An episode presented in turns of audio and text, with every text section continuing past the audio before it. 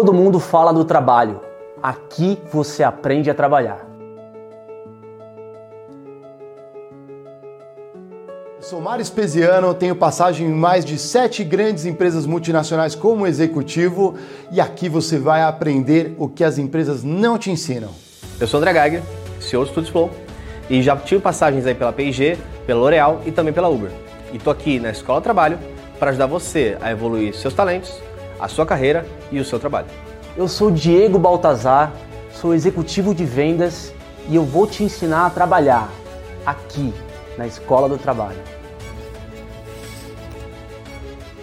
Aqui você encontra conteúdo fresquinho com especialistas que estão aí em grandes empresas no universo do trabalho para impulsionar a sua carreira. Através do poder da oratória, eu consigo te levar onde nem mesmo um PhD em Harvard te levaria hoje. Se o mercado mudou, por que, que a gente acha que o jeito de entrar no mercado continua o mesmo a partir de todas as mudanças? A gente não pode priorizar a felicidade só quando tiver tempo no futuro. A gente precisa fazer agora. Penso, sinto, logo existo.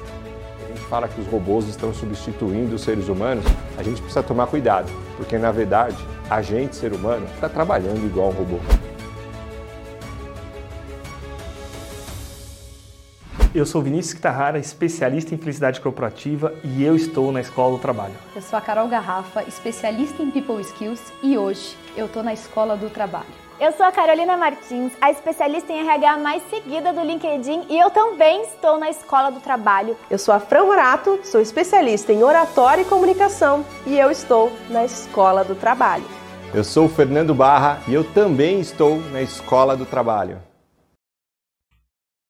Tá no ar o Critique Podcast, o que as empresas não mostram.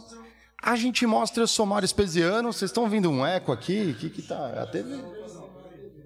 É, pega ali o controle Desliga a ali, TV, ó. papai. Ali na frente, papai, ali, ó. Tem problema não, ao vivo é assim mesmo. Alguém tava vendo o jogo aqui, ó. Mas vamos lá, galera. Sempre em boa companhia. Diego Baltazar de volta aqui à mesa. Tudo bem, Marião? boa, ta- boa noite, galera. Saudade de vocês aí, estamos de volta essa semana aí. É isso aí, uma semana bem intensa aqui. Começamos com tudo, hein? Com um assunto extremamente importante para todo profissional. E a gente vai comentar hoje no Critique. É isso aí, Diego? É isso aí, a gente já comentou sobre esse tema aqui com diferentes tipos de especialistas, inclusive na, nos eventos que o Critique cobriu ao longo do, do ano passado. A gente recebeu especialistas de network e esse é um tema que é, me interessa muito. Né? E o cara que vem trocar ideia com a gente hoje, ele já foi presidente da Abril, já foi executivo de diversas empresas. Vai contar um pouco da trajetória dele, mas ele vem falar de network. Ele, inclusive, é, escreveu ah, em 2020 uma obra aqui. Tá aqui, galera, ó. Network versus not work. Ele vai contar um pouco melhor dessa história, que eu tô super curioso. Conosco hoje, Alexandre Caldini. Seja bem-vindo. Prazer tê-lo aqui. Contrário, prazer estar aqui. Muito obrigado pelo convite. Feliz estar aqui com vocês. É um assunto de fato interessante, né? E, curiosamente todo mundo acha que não sabe fazer networking, né? Então, ver se a gente consegue desmistificar isso, né? Não tem fórmula, não tem jeito certo. Todo mundo faz. Sim. Então, poder conversar um pouco sobre isso é um super prazer. Muito obrigado pelo convite. Imagina, é, seja bem-vindo. E para a gente começar com o tema, é, eu quero pegar esse gancho que você trouxe, né? É, network sempre foi um tema muito idealizado. As pessoas parece que network tá ali, eu não consigo alcançar. Parece que é um negócio meio que, puta, as pessoas têm dom. É, como é que, que site que você teve para poder começar a escrever esse livro? É, na verdade, esse livro surgiu. É, a história é curiosa. Eu estava na Abril, não presidia Abril ainda, eu era diretor da Exame, e a gente fazia alguns eventos lá. E num dos eventos é, era para uma equipe de vendas. Na verdade, era um evento de tecnologia. Tinha várias empresas, patrocinadoras, tal. Um dos caras, o meu querido amigo Nelson Reis, até hoje, ele era, ele era vice-presidente da Telefônica Empresas. Ah, sim. E ele viu eu fazendo networking, conversando com as pessoas, tentando arrumar o evento, foi super legal. Ele falou: pô, você não quer fazer uma palestra sobre networking para minha equipe, a equipe dele, da Telefônica, né? Uhum. Que são executivos e executivas de vendas B2B. Eu falei, ah, faço, mas deixa eu pensar um pouco como. Daí estruturei uma, uma fala, né? E foi legal, foi bacana. A partir dessa fala, muita gente me convidou para fazer essa fala em outras empresas. Uhum. E ficou assim.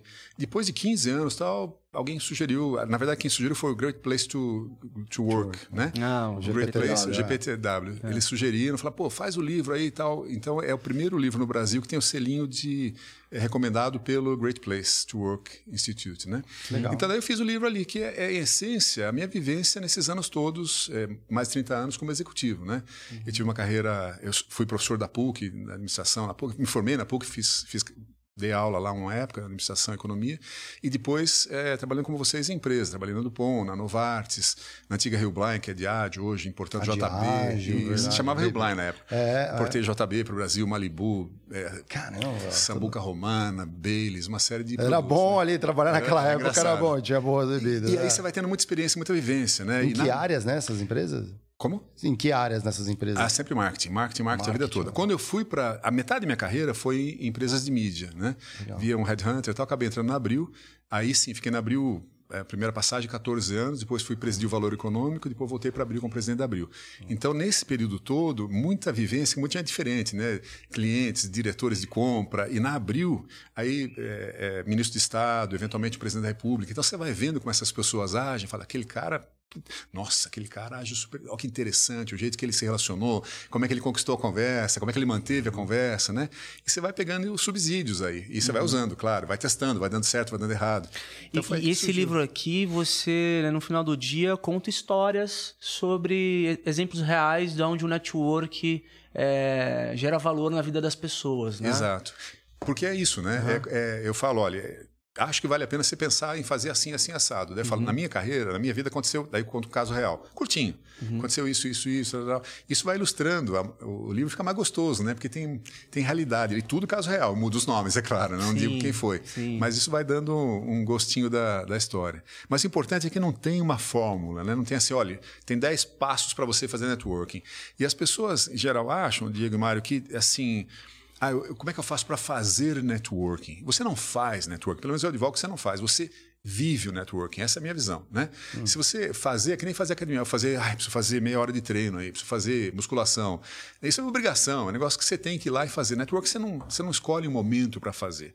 Você vive a relação o tempo todo. É isso que eu advogo, né? Porque daí ela é natural, daí ela é genuína, daí ela acontece. Um erro comum é, puta, estou desempregado, me ferrei, fui mandado embora, deixa eu agora eu pegar a lista dos meus amigos e começar a fazer network com esse pessoal para me recolocar. Ferrou, né, cara? Não é naquela hora. Ou você construiu a relação antes, Uhum. ou você não fala, agora vem falar comigo, você nunca olhou na minha cara, faz cinco anos que a gente não se vê, agora você fala, ô querido, te adoro. Uhum. Né? Então tem muito a ver com credibilidade, com realidade, com genuinidade, né? É, falo uma hora, por exemplo, de elogio. Elogio é uma ferramenta espetacular. Fala, Pô, que legal a tua camisa. Pô, você cortou o cabelo, né? Ficou bom. Você emagreceu, né? Funciona muito bem o elogio. Todo mundo gosta de ser elogiado, mas tem que ser genuíno, né? É. Porque você percebe quem está puxando o saco, quem está falso ali, né? Quando eu virei presidente de empresa, minhas piadas vieram mu- muito mais engraçadas. Eu virei um cara muito mais sexy, né? Esse- o poder tem isso, né, cara? Sim. E se você é bobo, você fala que você acha que você é o cara. É nada, que você está com um cargo legal. Todo mundo tem interesse no cargo. E tudo bem, interesse é genuíno, não tem problema, né? As relações pressupõem interesse. Se você é casado, a relação de marido e mulher tem um interesse. Eu cuido, você se cuida de mim, companheirismo e tudo. Pois é, mas esse ponto é interessante, né? Porque aí, de novo, o gancho das pessoas idealizarem o conceito de network, né? É, talvez seja exatamente por causa disso, porque elas acham que tem que se expor para poder é, pescar o interesse delas frente ao outro, quando na verdade antes vem o desinteresse. Não é, não, é, não é certo? Por que, que as pessoas elas fazem questão de idealizar network? Puta, network não tá dentro de mim, eu tenho que buscar ele em algum lugar. Isso é comum. Ah. A minha carreira tá uma porcaria porque eu não sei fazer network. Eu sou ótimo, hein? Mas eu não sei fazer network, eu tô ferrado. Mentira! Você não é ótimo, né? Quem é ótimo é ótimo. E o networking, de novo, é natural, não tem um jeito de fazer. Agora, concordo e discordo um pouco do que você falou. Eu acho que concordo assim, é, é, tem que ser natural, mas também você precisa se expor. Se ninguém sabe quem é você, não vai rolar. Né? E várias vezes eu passei na, na organização por momentos que eu tinha que demitir um monte de gente, demitir assim duas mil pessoas e tal. E você começa a olhar com os, com os diretores de cada área, com os gerentes de cada área, deixa eu ver a lista, quem que você vai mandar embora. E frequentemente é assim, ó, tem esses cinco caras aqui. Esse aqui eu conheço, esse aqui é bom, esse aqui é ok. Ah, esse aqui eu não sei quem é. É esse cara que dança. Né? Então, você ser conhecido é importante até para preservar a sua posição. Né? E você deixar claro no que você manda bem é muito importante. Então, é muito delicado. Você tem razão que é delicado. Eu preciso me promover, eu preciso mostrar onde eu tenho competência, como é que eu posso ser útil para a organização, para o meu chefe, para os demais em volta. Né? E aí entra, podemos falar um pouco disso, entra imagem, entra a reputação, tudo isso é fundamental. Mas se você se expõe demais também, fala, putz, lá vem o cara de novo aqui, ah, aquele mala, vamos sair que o cara tá vindo. Né? Ninguém aguenta um cara também que fica o tempo todo Pedante, se né? vendendo. Exato. Então, o segredo está em tentar equilibrar isso, né? Onde é que você se expõe o suficiente, mas não demais. É como comercial televisão. Você vê a primeira vez, legal. A segunda, décima quinta, você não aguenta mais aquela gracinha do comercial televisão, porque está sob uma super exposição. Né? Sim. Então são delicadezas, cuidado, mas é tudo bom senso. Tudo acaba pegando no bom senso. que foi uma coisa é, mais natural da tua personalidade ao longo da sua carreira ou é algo que vai acompanhando com a maturidade essa questão da- do, da da- do gerenciamento das relações? Eu acho que as duas coisas. Acho que tem gente que tem mais facilidade mesmo de conversar, se colocar. Mas para mim, pelo menos, isso acho que é meio natural meu, mas também é pensado. Eu falo, peraí, deixa, deixa deixa eu ficar bem com aquela pessoa, aquela outra, putz, eu preciso fazer uma conexão aqui, preciso que aquele cara me apresente para tal pessoa, tá tudo pensado, mapeado. Nas empresas de tecnologia, quando eles vão a eventos, os caras mapeiam todo mundo. Deixa eu ver a lista de quem vai estar lá. Bom, você vai falar com fulano, você vai falar com fulano. Nesse caso, ó, tá, tá nesse estágio o projeto, você precisa mudar o estágio do projeto para tal coisa. É mapeadinho, cara. É um jeito de fazer. Eu acho que as duas coisas. Acho que não, não dá para ser ingênuo e ficar achando que só ao acaso vai, e não dá para forçar a barra, ficar uma coisa artificial também, né? Mas eu, ao longo do tempo, fui pensando, sim, em como é que eu melhorava o relacionamento, como é que eu me expunha. Se você está bem com as pessoas, só é vantagem para você. E para as pessoas também. Eu- Hoje em dia, vocês são mais novos que eu, não devem lembrar disso. Quando eu comecei carreira, 35 anos atrás, eh, não tinha o tal do Xerox. Você fazia cópia, você tinha que ir na central do Xerox. Tinha um menino lá no porão, né? E ele tirava Xerox. Então você chegava lá com o papel e falava, ô, dá para você tirar para mim? Se o menino gostava, falava, opa, daqui, já, já, peraí, quantas cópias você precisa? E tirava rapidinho. Se ele não gostava, você falava, deixa aí, ó, tem uma fila enorme, passa aí quinta-feira. E um abraço, né? Então, quando a pessoa gosta de você, as coisas fluem de forma melhor, porque há uma relação boa. Há interesse nisso? Acho que há interesse nisso. Mas é um interesse genuíno. Se eu não estou te sacaneando, você não está me sacaneando, se nós estamos nos abastecendo em, em respeito, em, em- em cuidado, em atenção, né? E aí outro truque importante, o truque não, outra armadilha importante é achar que eu só preciso fazer networking com os caras da cobertura. Ah, isso é legal. É só supervisor, gerente, diretor e dono da empresa. Obviamente é importante com esses caras. São os caras da caneta, o cara que aprova, reprova, tem a verba e tudo mais. Então é importante que eles conheçam você, sabe o que você faz. Mas não é só esses caras. Por quê? Porque o colega, o cara do lado, o subordinado, o cara da cancela, o guarda da cancela do estacionamento, todos eles têm uma imagem a respeito de você. Esse cara é arrogante, ele nunca falou bom dia para mim. Essa imagem permeia a organização, né? E ela faz diferença, né? Se você, não adianta você querer pintar uma imagem e todo mundo falar o contrário daquele negócio. Então todo mundo, até por porque é correto, né? Todo mundo merece respeito, merece cuidado, merece atenção, e você só ganha com isso o tempo todo, né? Sim. Então, agora, também dito isso, é que a história aqui não acaba mais, né? Podemos ir até amanhã Claro, cedo no podcast? claro. Não, vamos embora, vamos embora. Mas o que, que você lembra de algum caos? Não, mil coisas, né? Vários casos. Mas eu, eu queria te comentar é outra coisa, que é, é também o contrário. Assim, ah, eu não vou falar com o presidente da empresa porque eu estou com vergonha, tenho medo do cara, o diretor lá. Não, você tem que ser visto por esse cara. Mas como é que eu faço para falar com o diretor? E tem meu gerente e meu diretor para chegar no presidente. Dê um jeito. Né? Dê um jeito. E, e- e aí, de novo, o bom senso, o tato, ah, o momento adequado. Né? Mas se você conseguir se apresentar para o presidente da empresa, para o empresário, para o diretor, é importante que ele saiba quem você é. Sabe? Oi, tudo bem? Olha, eu sou Alexandre Caldini, eu trabalho na área de compras, eu trabalho na área de marketing. Queria dizer que eu estou. Mas tem que ser sincero, estou muito feliz de trabalhar aqui. Acho uma- muito legal a empresa e eu só queria te dizer isso. O cara gosta de ouvir isso, é claro. Ou comenta de um projeto da tua área. Claro. Ou você Se viu o que a gente está fazendo. pertinente naquele momento, né? Ah, sim, E aí claro. tem uma questão que é o bypass do seu chefe, né? Como é que eu vou falar para o chefe do meu chefe sem falar com ele, né? Ou sem falar com ela? Então precisa cuidado. De- Depende do seu chefe ou da sua chefe, o cara pode se melindrar. Fala, o que você vai falar com o meu chefe, cara, né? Então saber como fazer isso, ou falando com o teu chefe, "Pô, posso dar um toque para lá? Eu queria, me, eu queria que ele me conhecesse e tal. Ótimo. Ou se, se você está numa situação complicada e não tem como fazer isso, peita. Ó, vou, vou tentar. É, tem. O, o que você falou é muito legal porque é, não é trivial. Por que, que não é trivial?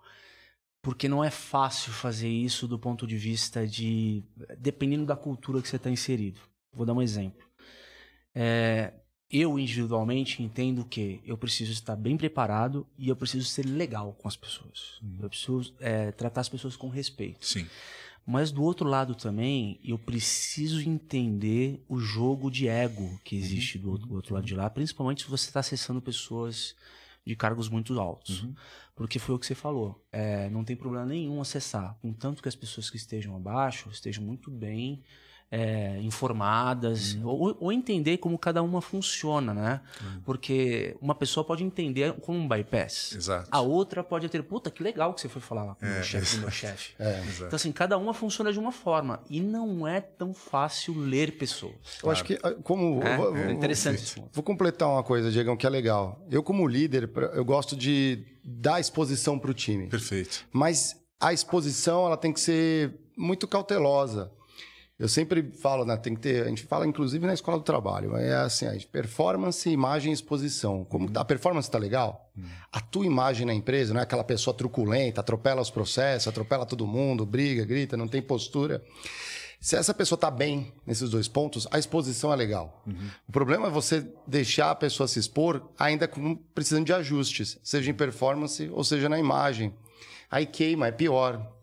Então, é sempre buscar expor para líderes que estão es- escutando, es- de- exponha o seu time.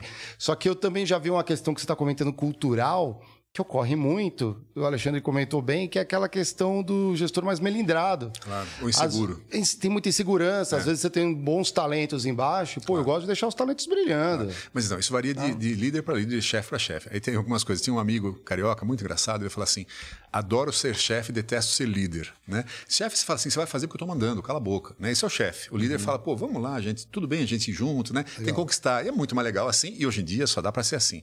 Mas eu- você falou isso, me lembrei de dois chefes que eu tinha, os dois chamavam Paulo, os dois falecidos já por acaso. Um que eu gostava muito falava o seguinte: eu prefiro gente que eu precise segurar a empurrar. Né? É isso, assim, deixa o cara aí, cara, deixa o cara arrebentar. Né? Não, peraí, peraí, segura um pouquinho, né?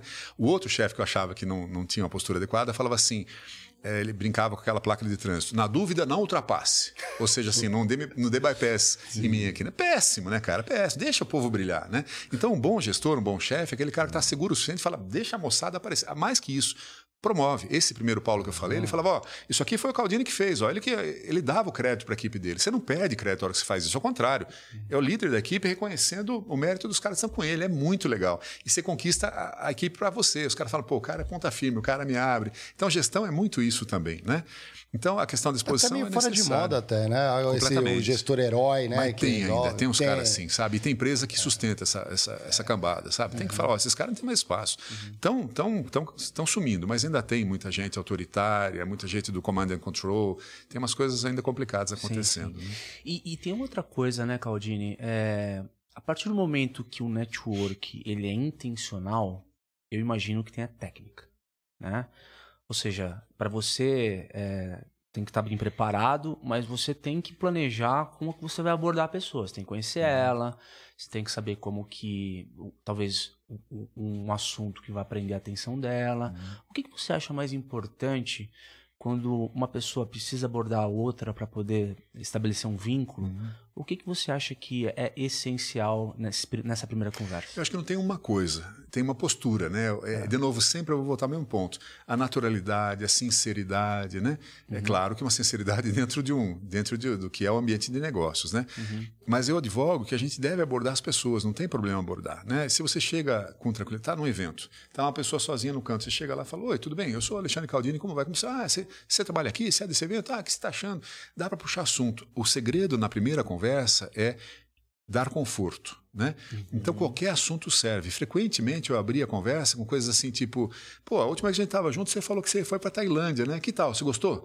Pô, eu fui lá aquela aquela comida, você tomou aquela sopa apimentada pra caramba, qualquer coisa. Ou tô notando o sotaque. Você é de Minas, cara? Não, minha mulher também é de Minas, ela é do Triângulo. De onde você é? Sabe? Nós antes da gente entrar no ar aqui, nós vimos uma pessoa em comum. O meu vizinho, o querido Rascão, trabalhou, vocês trabalharam juntos, né? Na Sim, IBM. sim, foi meu chefe. Então você vê, aí já deu uma conexão entre nós dois. Nós temos alguma coisa em comum que é o Rascão, né? Isso você acha com praticamente qualquer pessoa. Nós chegamos aqui, você falou, ah, tal. Eu falei, ah, você estava aqui na, na gravação que eu fiz Sim, com a Isa, é né? isso aí. Então você faz conexões nessas coisas.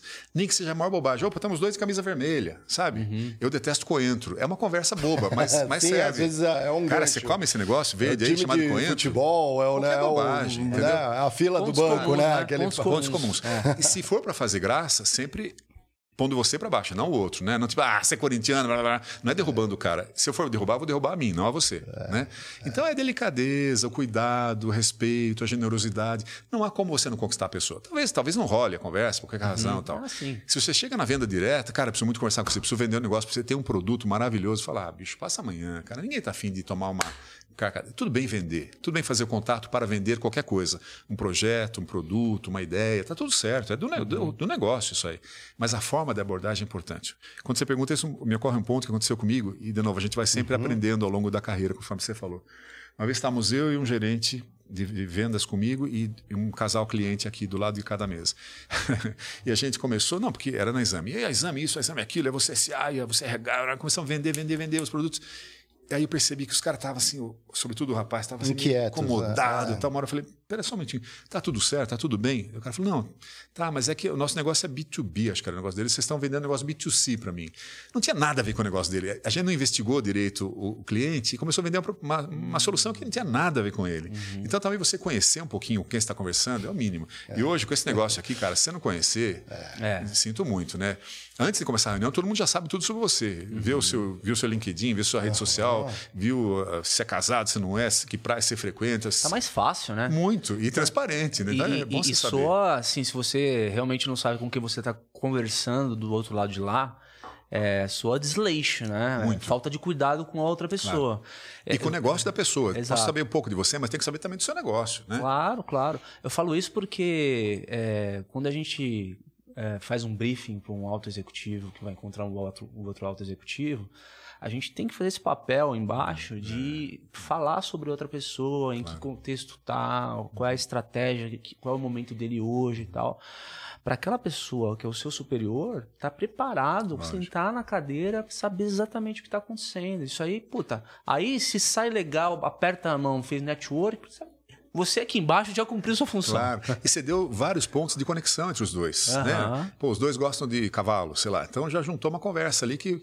Aqui no Brasil, sobretudo, tem muito isso, né? Antes de começar uma reunião de negócio, a gente conversa um monte de bobagem. Isso é da cultura brasileira. Uhum. Você vai na Alemanha, você vai na Inglaterra, você vai na Suíça tal, é assim, conversa e acabou. Né? Uma vez eu estava na Suíça, na, na Mais pragmático, né? o muito negócio mais. é. É. outro jeito, melhor ou pior, é diferente. É diferente. Uma vez eu estava na, na sede da, da Novartis, na Suíça, e estava com meu chefe, que era um inglês, né?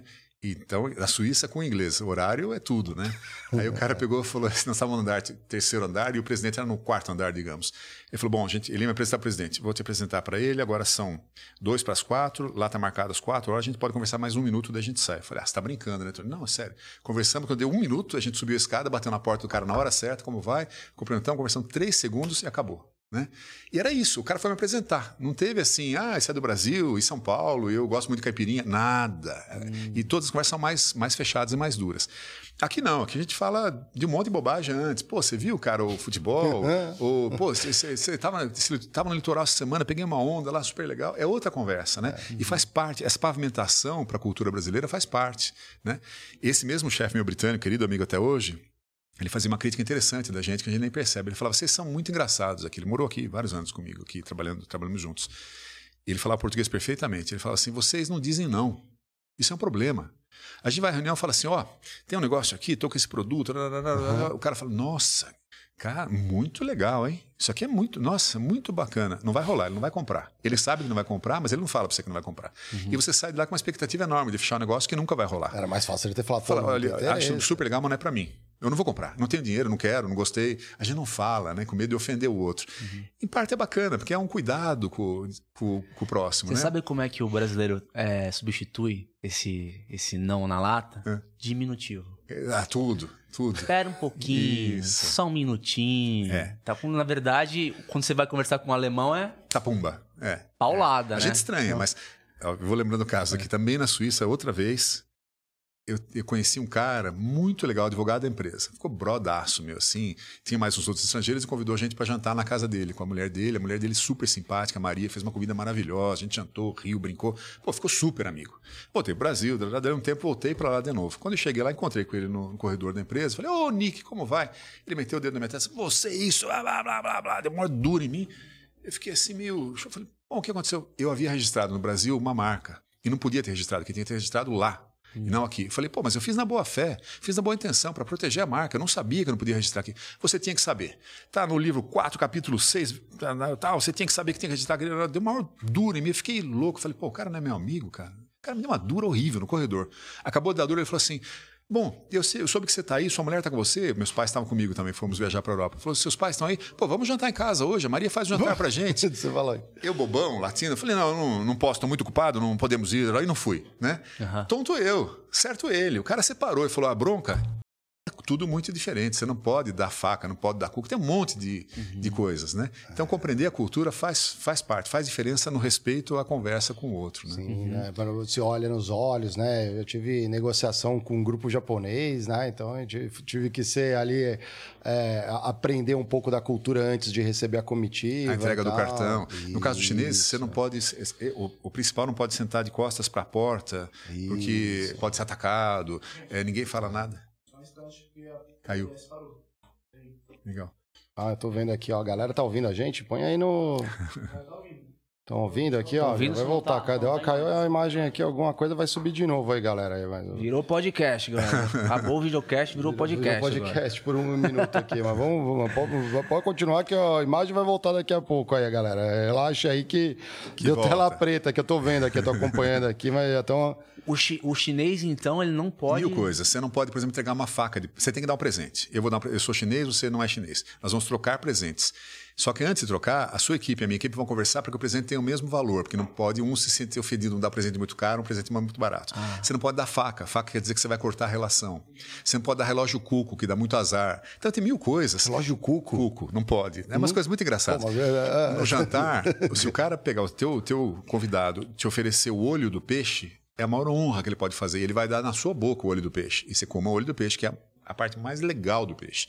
Então são coisas que você não sabe, cara, né? Você fica. É. E se você recusa, é desfeita, né? Muito. Tá beber. E o gambê. Beber, é. beber, beber pra caramba, né? Você tem que beber muito. Eu não gosto de beber, não bebo muito, mas é uma desfeita se você não bebe, porque eles querem ver você bêbado pra ver se você é confiável. Então, Isso aí, eu, eu fiz um truquezinho Mentira. com a comitiva. É, o, cara, o cara quer deixar você mamado pra saber. É, faz sentido, né? Assim, porque a, assim nos educou um, chinês aqui no Brasil, que fez, a gente é, chamou um chinês para dar toda. A gente fez isso também, porque a gente já, já teve negociação com a equipe chinesa. Aí um diretor que eu tinha na época, acho que eu tava na PG, era um mexicano. Aí ele explicou um truque. Ele falou: olha, eles, vocês vão sair bêbados. Olha, eles tá bebem muito, é, então muito. tomem cuidado. Coreano também. E aí ele, tava, ele explicou que estava num restaurante e ele sentou num lugar atrás, tinha uma cortina, assim, por trás dele, encostado no restaurante, a comitiva e tudo mais ali.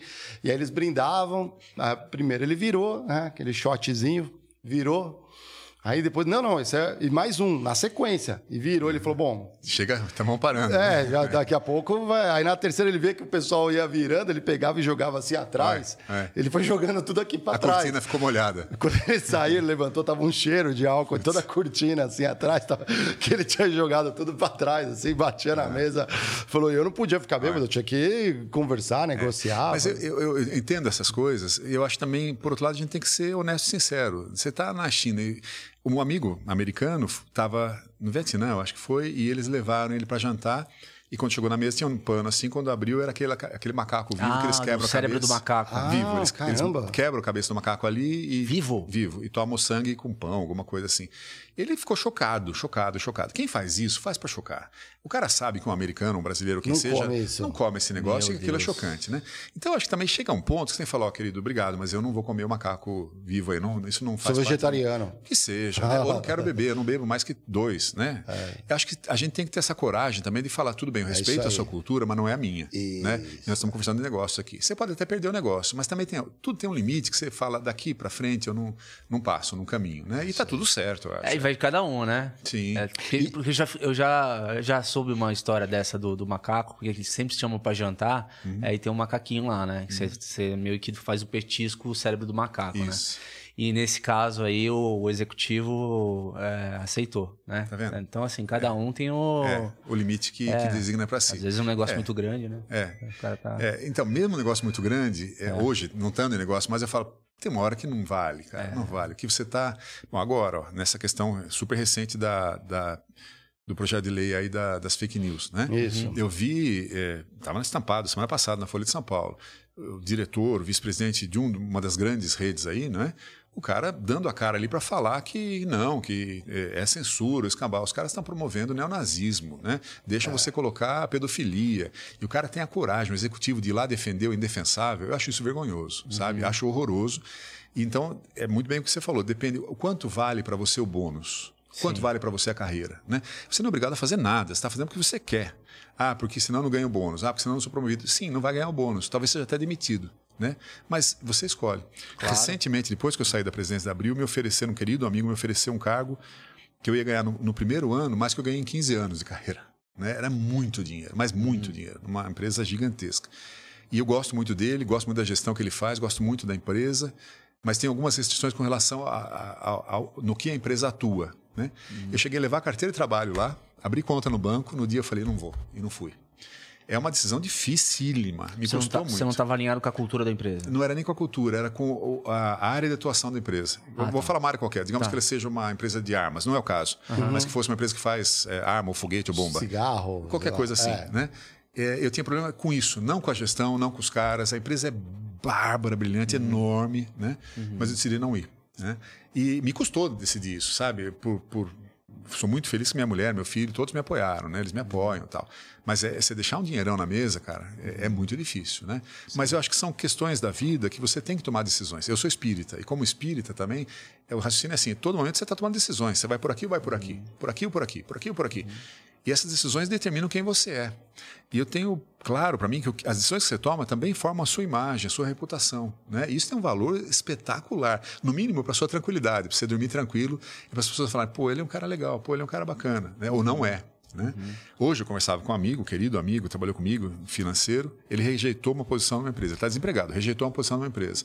Por quê? Porque eu disse a ele, do, do, presidente dessa empresa, do dono dessa empresa, e mais dois amigos falaram a mesma coisa: o cara não é confiável, o cara é complicado. Ele falou: ah, eu achei melhor não ir. Para você ir se desgastar? Exatamente. Ele falou: pô, ele construiu a carreira, construiu o nome, a reputação, e vai amarrar o burro dele num negócio meio uhum. pantanoso, né? Uhum. Agora, tem gente que aceita, porque a grana é boa, o negócio é legal, então. Agora, você escolhas. trouxe um ponto importante, né, Caldini? Porque eu acredito muito nessa questão de. É, de por quem você está rodeado, uhum. né?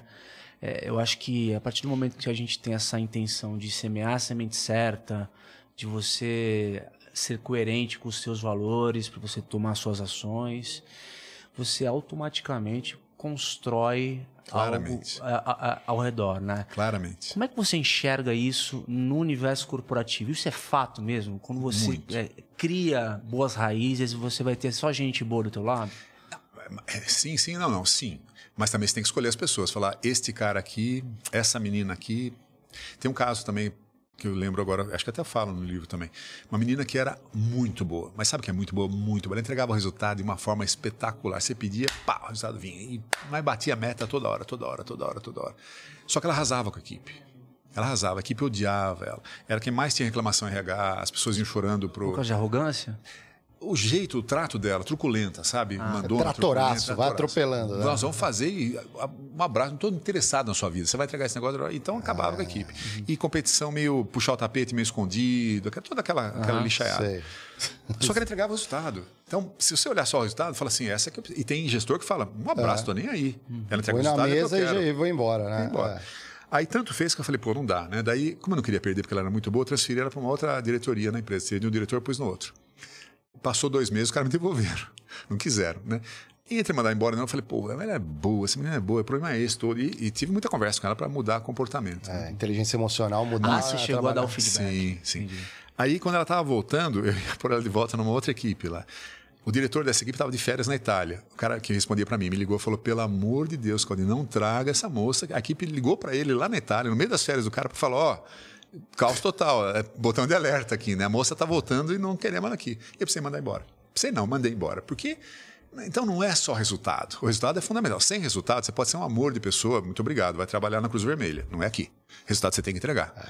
Mas dá para entregar resultado cercado por gente que tem um mínimo de valores comuns ao seu. E quem não tem, aparece, você percebe, fala.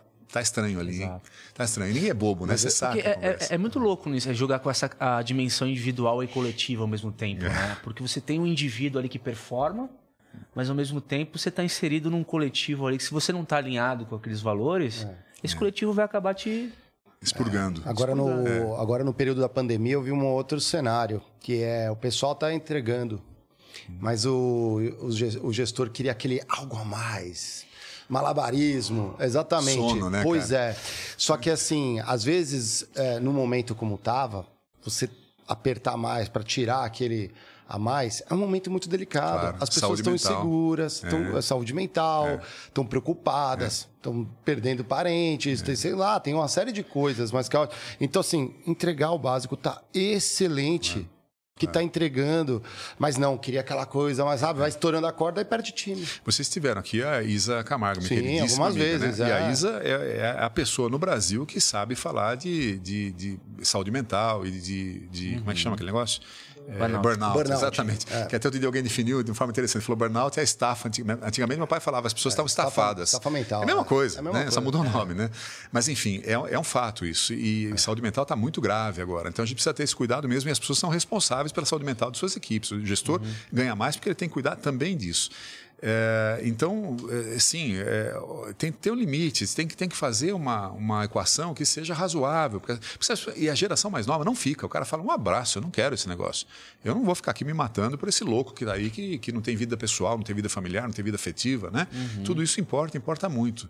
Então, acho que você acaba construindo mesmo um ambiente, no um entorno, de pessoas que pensam parecido e atuam igual. E aí o resultado vem. O resultado é consequência disso. Uhum. Legal. Você falou de cultura, né? Muito de, entre países, mas as empresas também têm cultura e às vezes esse respeito vem dentro dessa cultura da empresa. Sim. Poder, a gente estava brincando, ah, aceitava presentes, podia, é. não podia. É, é, né? Se você tem um fornecedor que sabe que a cultura da sua empresa é de não receber presentes, ele não pode claro. chegar lá. Mas e... não dá para ser condescendente. Quem está fora da cultura, uma cultura ainda talvez dê para você tentar adaptar, mas se o cara tem valores que são absolutamente questionáveis, fora, ou seja, não são valores, esses caras têm que ser expurgado, tem que ser demitido. Não dá para você segurar esse cara ali, porque ele vai contaminar o resto. Tem um provérbio chinês ou japonês, acho que japonês, que fala o seguinte: o risco de você conviver muito com, com o mercado de peixes é que você se acostuma com o cheiro.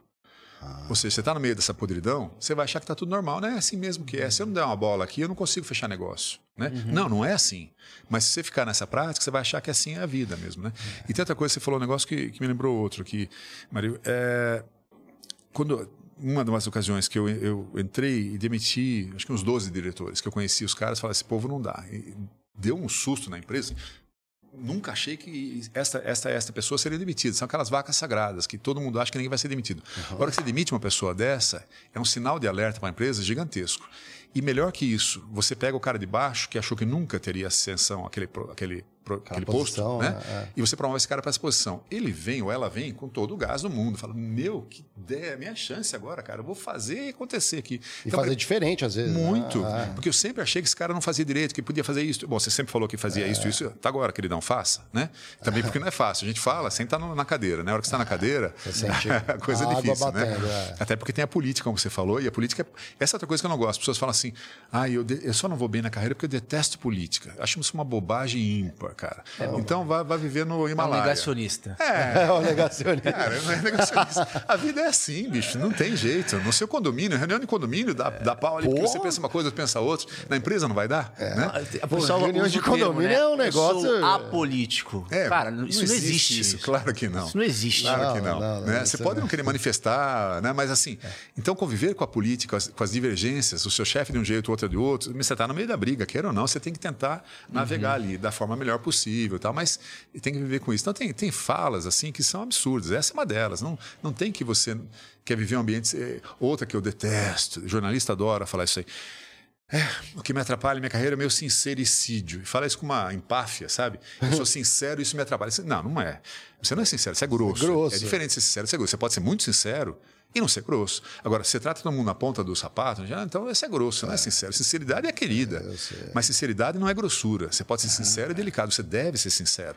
Com tato, com delicadeza, com gentileza. Respeito. Tudo isso que nós estamos falando é. tem a ver com networking, porque você está formando a sua reputação, a sua imagem. Né? Uhum. Imagem e reputação também é uma coisa que eu falo no livro, são coisas diferentes no meu entendimento. Imagem é como você está, sua roupa, seu cabelo, sua barba, seu batom, sua unha, seu sapato, isso é imagem. Né?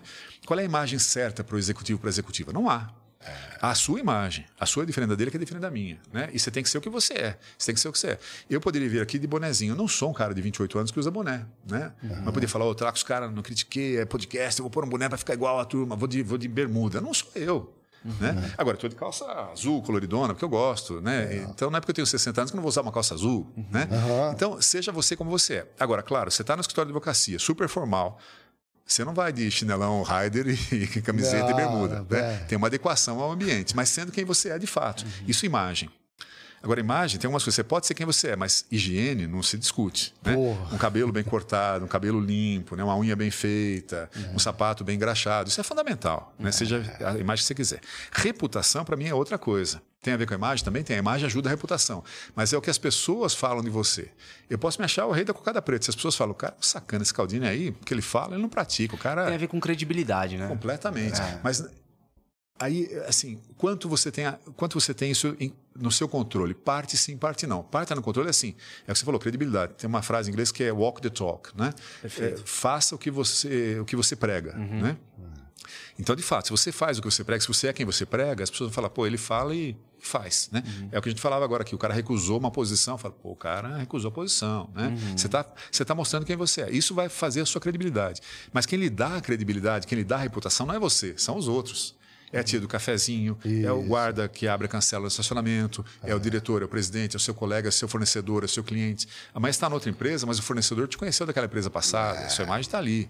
E, de novo, mais uma vez, com isso aqui, né? E aí a gente entra por rede social. Rede social é importante, fundamental. É. Ela garante o networking? Não sei, ela ajuda, ajuda. ajuda. Pode derrubar? Pode.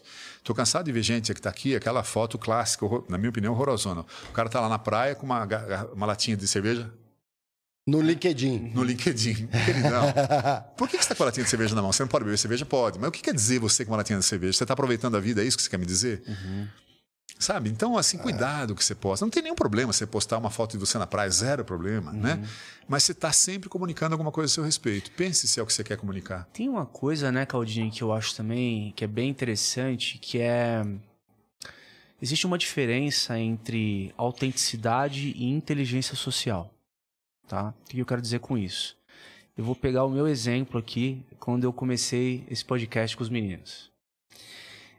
Era cheio de vício corporativo. Às vezes até me passo. É, que nos estrangeirismos, assim? É, dos, da, dos, é, dos termos uhum. corporativos tal. E o que, que acontece? Eu comecei a perceber que quanto mais simples você é na comunicação de, de quem está te ouvindo, o, nosso público que está em casa, que são pessoas que estão ascendendo no mercado de trabalho e tal, quanto mais simples e claro você comunica, mais engajamento você provoca. Básico, né? Óbvio isso, né? Então, é, é uma, era uma mistura de vício de linguagem, porque eu venho do mercado de corporativo, com uma certa arrogância também, porque você, você fala, eu falo assim como eu falo com o diretor, então claro. quem está do outro lado lá não é diretor. Então, mas tem várias coisas aí a observar. Por é. exemplo, por que a gente faz isso que você falou? Porque tem os estrangeirismos, porque fala assim, ah, nós precisamos fazer aqui um, um temos que olhar o, work, o marketplace para poder fazer um time frame que vai nos dizer.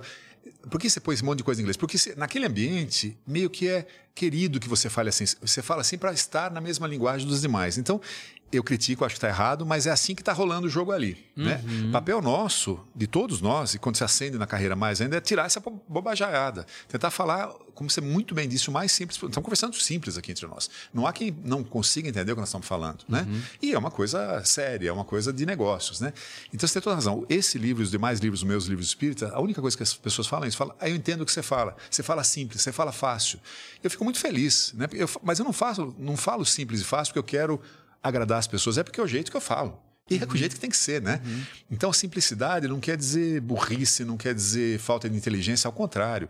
Sêneca, brilhante filósofo que eu adoro, da época de Cristo, é um contemporâneo, contemporâneo de Cristo, né? né? Estoico, uhum. exato, maravilhoso. Eu recomendo todo mundo que está aqui, leiam o Sêneca, livrinhos dessa finura, facinho de ler, maravilhoso.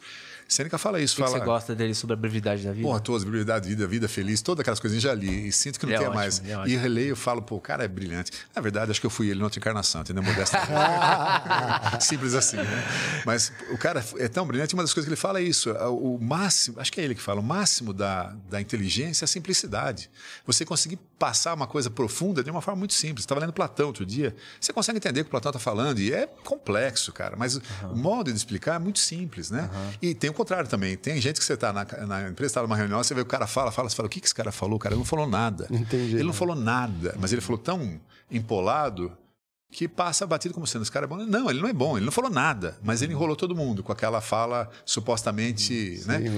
É, é, isso, no final do dia, embromation, embromation. O exemplo de um total. CEO que vai no chão de fábrica, consegue se fazer entender, ou consegue estabelecer um vínculo ali com os trabalhadores, ao mesmo tempo que é, é, consegue ah, ser autêntico e conversar com outro CEO, não deixando de ser Perfeito. quem ele é, entendeu? Então, Perfeito. inteligência social é você saber navegar eu, entre eu, diferentes... Eu tomei esse feedback, só que o contrário.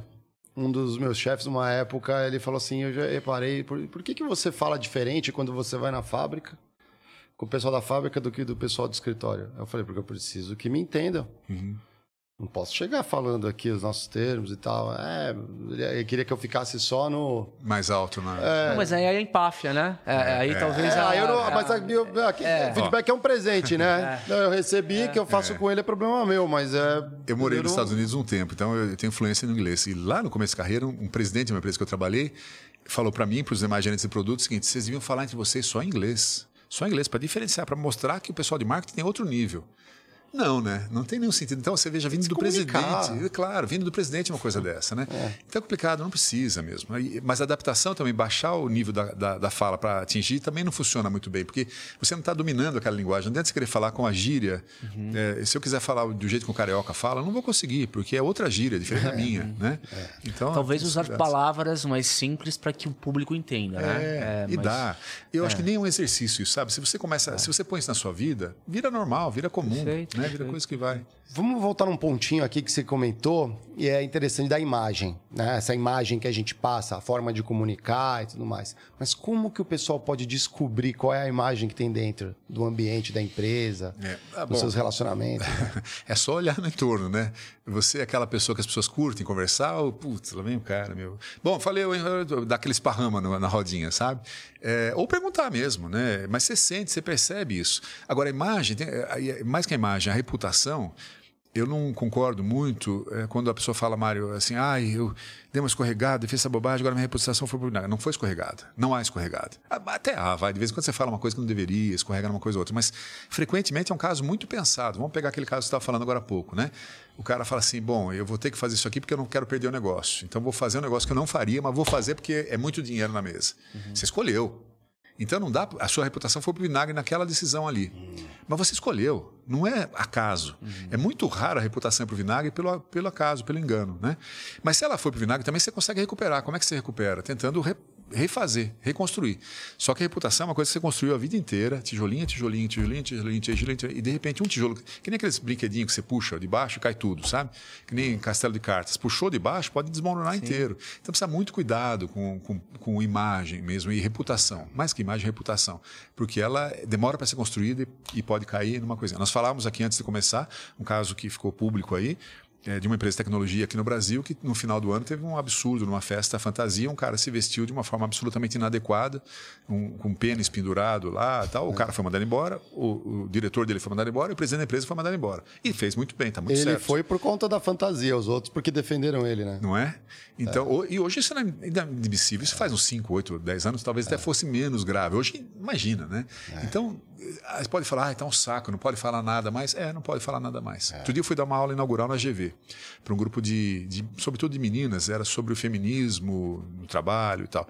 Eu tomei um cuidado, bicho, um cuidado. Eu, com 60 anos de idade, vou falar para pessoas de 22, 23, a minha linguagem é diferente desse pessoal. Né? Uhum. Então, peguei uma menina ótima que trabalhava comigo né? e falei, Glória, ela queridíssima, ela tinha na época uns 28, falei, vamos repassar o que eu estou falando. E ela falou, isso aqui você não pode falar, isso aqui está errado, isso aqui é outro termo, isso aqui não. Né?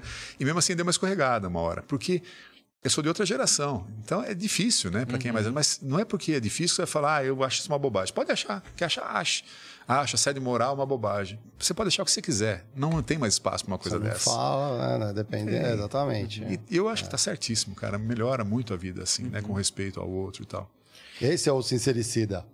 É, que vai sair falando é, ali, né? É, eu não concordo com e isso. ele acha que, que ele está sendo injustiçado. Não, é que o cara é um grosso, o cara é um mau caráter, o cara fica estourando as coisas. Né? A gente tem visto, tem que também tomar muito cuidado com ironia, uhum. né? Pega, dependendo, o pessoal não vê muito profissional. Eu, eu já tive problema com isso. Às vezes eu sou mais reverente e tudo mais. Aí, mas dá, eu, eu... Entre amigos e conhecidos. Mas escuta, okay, eu sou né? muito reverente, eu brinco demais, mas dá pra você brincar sem magoar ninguém, cara. Esse é o segredo, sabe? Tem uma fala que fala assim: só é engraçado se for engraçado para nós dois. Em geral, não é. Eu vou ferrar com você, nós dois vamos dar risada, você está ferrado. Uhum. Isso não é engraçado, é, né? Uhum. Que é, você, é o, é, o, tal do bullying. Não é só criança que faz bullying, adulto faz bullying pra caramba. Adulto na empresa faz bullying pra caramba. é aquele cara que vocês. Ah, vamos zoar o cara. E fica zoando o cara, é o o Cristo da, da equipe, né? Não Mas pode. eu acho que essa questão da ironia, dependendo do timing e do nível de intimidade Sim. que você conquistou com a pessoa, Beleza, você mas... pode até claro, testar. O problema claro. é quando você está no processo de conhecer a pessoa, porque quando você está conhecendo uma pessoa, existe ali um, uma progressão. Sim, de né? confiança, de proximidade, pessoas, familiaridade. As pessoas elas estão se expondo. Aí uma sede aqui, outra vai abrindo ali, aí vão surgindo outros pontos, aí você ah. vai aumentando a conversa, de repente você já sabe é, do que, que o cara gosta, e aí, puta, essa, essa conversa vira para um outro uma outra cerveja no bar. Ah. E aí, de repente, você conta uma piada. É. Entendeu? E, e a piada é. também é complicado. Eu sou péssimo contador de piada. Eu não conto piada que vai ser sem graça, Somos indubitavelmente, dois. né? Mas a brincadeira do coentro que a gente fazia agora há pouco, eu detesto coentro. Uhum. Então, eu descobri que você está comendo coentro. Eu falei, cara, você está comendo coentro, cara, essa erva maldita aí. Eu começo a brincar com você. Não estou ofendendo você, mas eu estou pegando uma característica sua e brincando com ela. É. Mas é inofensiva, né? Lógico. E aí você me brinca de volta, que ah, o coentro é a coisa mais maravilhosa do universo. Né? Eu uhum. brinco com os meus amigos do, do Espírito Santo para cima, que são todos coentristas, né? Uhum. Eu tiro sarro deles, eles brincam comigo e tal. é. É? Então dá para brincar de uma forma saudável, que não incomoda ninguém, né? Uhum. Sempre dá para ir. Deixa eu te fazer uma pergunta, é uma pergunta do curioso agora, né? Existem pessoas que passam pela nossa vida, seja no mundo corporativo ou no mundo pessoal, são pessoas legais, assim, são pessoas agradáveis. Muitas, Puta, muitas. Que você começa a conversar, de repente é. você tá uma hora com o cara ali. Você quer ser amigo conversa, da pessoa você mesmo, quer, né? Eu quero ser amigo da pessoa. É, é. Só que, por não haver tantos, tantos amigos em comum, ou por ser uma situação específica, ou mesmo por é, talvez círculos sociais diferentes, é, esse contato ele dificilmente ele retorna naturalmente. Como você usa numa situação dessa para manter e tentar Puts, cultivar Boníssima pergunta. Você vai falando, eu vou lembrando, preciso falar disso, falar disso, aí depois esqueço as coisas. É. Essa última que você perguntou, eu falo muito isso no livro, é o que eu chamo de quebra-mola. O que é o quebra-mola? Eu lembrei de quando eu, muitos anos atrás, eu tinha um Fiat Uno e eu ia para a praia com os meus sobrinhos e minha mulher, a minha sogra. E a gente saía daqui de São Paulo 11 da noite, porque todo mundo trabalhando e tal. Então, uma da manhã eu estava passando em Ubatuba. Com sono, todo mundo dormindo no carro, eu não via as lombadas. Então, passava o Uno na lombada, eu dava um salto, é. todo mundo acordava, né? Uhum. Eu só acordava todo mundo. Então, qual era a função do quebra-mola? É melhor acordar todo mundo, né? uhum. né? Você precisa acordar a relação. Você pode gostar muito da pessoa. Se você não fala com ela, ela não fala com você, vai distanciando naturalmente e tá tudo certo, né? Não tem uhum. problema. Mas se você quer manter a relação aquecida e vale a pena manter, faça uso de quebra-mola. O que é o quebra-mola? Eu uso muito quebra-mola. Com a, com a Isabela, a gente faz muito isso. Eu mando para ela, quando teve todo o negócio do, do burnout, ela falou: oh, saiu uma matéria sobre burnout aqui na, no New York Times, você viu isso aqui? Ela mandava notícias sobre burnout para ela. Oh, tem uma discussão, tem um fórum de, de burnout na Austrália acontecendo agora. Tá? Então, mandava coisas que eu sei que são de interesse da Isabela. Para quê? Para nada. Porque ela é minha conhecida, minha amiga, eu gosto dela, gosta de mim e a gente manteve. Com isso, eu estou conhecendo vocês. Se não fosse por ela, eu não estava aqui hoje. Né? Ela que me apresentou a vocês. Então, veja como o networking funciona. Ah, ela mandou um abraço. Isabela Salve, Camargo, Isa, você está ouvindo o programa? Põe na geral aí, Lucão, põe na geral aí, ó. Belezinha. Beijo, Isa. Beijo, beijo. Aí então, teve revelações é, hoje tá lá no vendo? Flow News aí, estreou a, uma nova vertical aí de oh, notícias dos estúdios. Belezinha. Ela tava lá hoje, lá na banca, é, foi muito bom. Já de casa já. Já de casa já. E logo mais a gente tem novidades também, a gente vai contando pra frente. Bom, agora que nós já enchemos muita bola da tal da Isabela Camargo, que é super querida, competentíssima, um amor de pessoa, trabalhamos juntos um tempão também. Mas, enfim, a gente ficava trocando coisa. A Isa manda coisa para mim, eu mando para ela, e assim eu faço com todo mundo de novo, sem um interesse direto, eu não falo, pô, vou mandar um negócio pro Mário, vou mandar um negócio pro Diego, porque eu quero que eles me chamem de novo, vamos conversar. Não, não é assim. Mas se eu mantenho a relação com vocês e vocês comigo, a hora que precisar de alguma coisa, eu falo, pô, Claudinho, você conhece um cara para falar aqui sobre tal coisa? E eu, ao contrário, né? Você nunca sabe quando você vai precisar usar aquela pessoa para alguma coisa, qualquer informação que seja, uhum. alguma coisa. Então, manter a relação aquecida é importante. Como? Você pode mandar, sei lá, você foi pro sertão do Cariri, você sabe, eu sei, pô, o Diego gosta de farinha é, do, do, do, Cariri como eu gosto. Vou trazer um quilo de farinha e mandar para você. Quanto custou a farinha? Sete reais, três reais? Não é o valor, é o cuidado. O carinho de falar, pô, lembrei que ele gosta de farinha e mandei a farinha para ele. Né? Um, um, grande empresário já falecido com quem eu tive um excelente relacionamento, o cara podia comprar o que ele quisesse, muito rico. E um dia ele me falou isso com relação ao presente. Ele falou, presente para gente rica, para empresário, não é um, o uísque mais caro que existe, não é a champanhe mais cara. Se eu quiser comprar champanhe mais caro, eu compro caixas. Uhum. Não tem nenhum problema. E compraria mesmo. Uhum. Né? Se você manda uma farinha, se você manda uma cachaça que foi feita em Minas Gerais pelo fulano que você conheceu lá, isso ele não tem acesso, ele não pode comprar. E foi o carinho de, de lembrar daquela pessoa de uma coisa que ela, ele gosta ou que ela gosta. Né? Então, pode ser uma coisa física, você mandar um presente, pode ser uma informação pode ser, olha, vi a reportagem aqui que fala da sua empresa, que bacana, estão lançando né, uma nova linha de produto, achei muito legal. Ó, experimentei esse produto que você mandou, cara, não achei tão bom. Eu achei que esse sabonete deixa a pele meio oleosa. Qualquer coisa que tenha a ver com aquela pessoa, você está mantendo o contato. Isso que eu chamo de quebra-mola, né? Então assim você não deixa a coisa fugir. Dito isso, só uma coisa, a gente falou de amizade também, né? Eu acho que a gente não pode confundir networking com amizade. Amizade, eu tenho pouquíssimos amigos, queridos, mas pouquíssimos, uhum, pouquíssimos, legal. né? Uhum. Que são os caras que são próximos mesmo. Você pode contar e tudo Claro, mais. e tenho inúmeros é, conhecidos, que eu, vários que eu gosto muito, gente na minha carreira de 30 anos, você imagina quanta gente passou na minha carreira, que eu sou muito grato, chefes e não chefes, pares, amigos, subordinados, gente que eu gosto demais, que eu tenho uma dívida de gratidão gigantesca. Eu mantenho relação com esses também, uhum. mas não é amigo. Amigo é diferente, amigo é uma coisa mais frequente, mais próxima, você chama para jantar na tua casa, vamos no teatro juntos, né? Uhum. E os outros não, são relacionamento. Então, network não exige de você uma dedicação tão profunda quanto uma amizade. Uhum. Exige só manter a relação aquecida. Eventualmente você, você, pode, você pode escolher dentro do seu network esses relacionamentos que você quer cultivar por gostar bastante dessa ah, pessoa, interesses isso. em comuns, etc. É. Eu acho que cultivar só porque há interesse não, é, é acho que não é né? ideia. Acho que não é ideia. É. Mas cultivar, porque você, pô, o cara é legal, é bacana. É. E é bacana eu, eu, ter essas pessoas no meu relacionamento. Porque Sim. eu vou aprender com elas, eventualmente posso ensinar alguma coisa com elas. E a troca pode ser material, pode ser troca de informação, troca de relacionamento, de conhecimento. Uhum. Outra coisa que eu falo no livro, eu tenho. Hoje, acho que estou só com dois grupos. Eu cheguei a ter quatro grupos de amigos que a gente se reunia. Então, grupos diferentes. Um era de jornalistas, super craques, que trabalhamos juntos. Eu não sou jornalista. E a gente sentava para almoçar uma vez cada três meses. E a conversa era sobre jornalismo brasileiro e a política. E você viu aquela matéria que não sei quem deu. Então, uma conversa era essa. Chegou, almoçou, vai embora. Uma hora, uma hora e meia de almoço e acabou. Outro grupo eram professores universitários, é, era ex-padre, gente muito inteligente para discutir isso, filosofia. Eu era o mais burraço de lá, mas de longe. Nossa, de longe. Tomava, tomava, muito legal. Você é bem relacionado, hein, cara, oh, legal, é, muito legal. Os caras mandavam, por exemplo, o cara mandava uma encíclica papal, vamos ler e, e, conversar sobre elas. Aí todo mundo lia e conversava. Muito gostoso, muito legal. legal. Outro grupo era o oposto disso aí. Eram os caras que curtiam churrasco, charuto, e churrasco, charuto e cerveja. Uma cerveja especial. Eu não curto muito charuto. É, charuto eu gosto pouco. Cerveja eu não curto e churrasco pouco. Uhum. Mas eu ia porque os caras eram legais. Só que era, era baderna, né? Porque é um povo que não tá afim de nada. É só conversa fiada. Sim. Aí você me desinteressou um pouco. Apesar de eu gostar das pessoas, eu parei porque não me acrescentava nada. E o que eu mais prezo hoje em dia somos seis amigos, são empresários, tal, mais ou menos a mesma idade, um pouco mais velho, um pouco mais novo, um perfil mais ou menos parecido. E a gente janta uma vez cada três, quatro meses. Para quê? Porque nós confiamos uns no outro. Né? Então, há uma, uma conversa de, de, um compromisso de sigilo, né? O que a conversa começa no, no couvert acaba na sobremesa e não, segue adiante dali, né? Então a gente conversa de família, pô, um fala, meu filho está se envolvendo com droga, está complicado, outro fala, pô, estou saindo da empresa, estou indo para tal lugar, pô, aconteceu isso e também falamos de política, também falamos de economia, tudo, né? Mas a conversa é entre nós ali, como há uma diversidade Uhum. de idade, de grau de profundidade, de vida, é uma conversa muito legal. E a gente se une sem, não tem data certa. Eu, eu chamo e a gente vai jantar sempre no mesmo restaurante. Começamos a jantar às sete, oito e meia, todo mundo embora, né? Então é gostoso. Essas coisas qualquer pessoa pode fazer. Então você que ouve,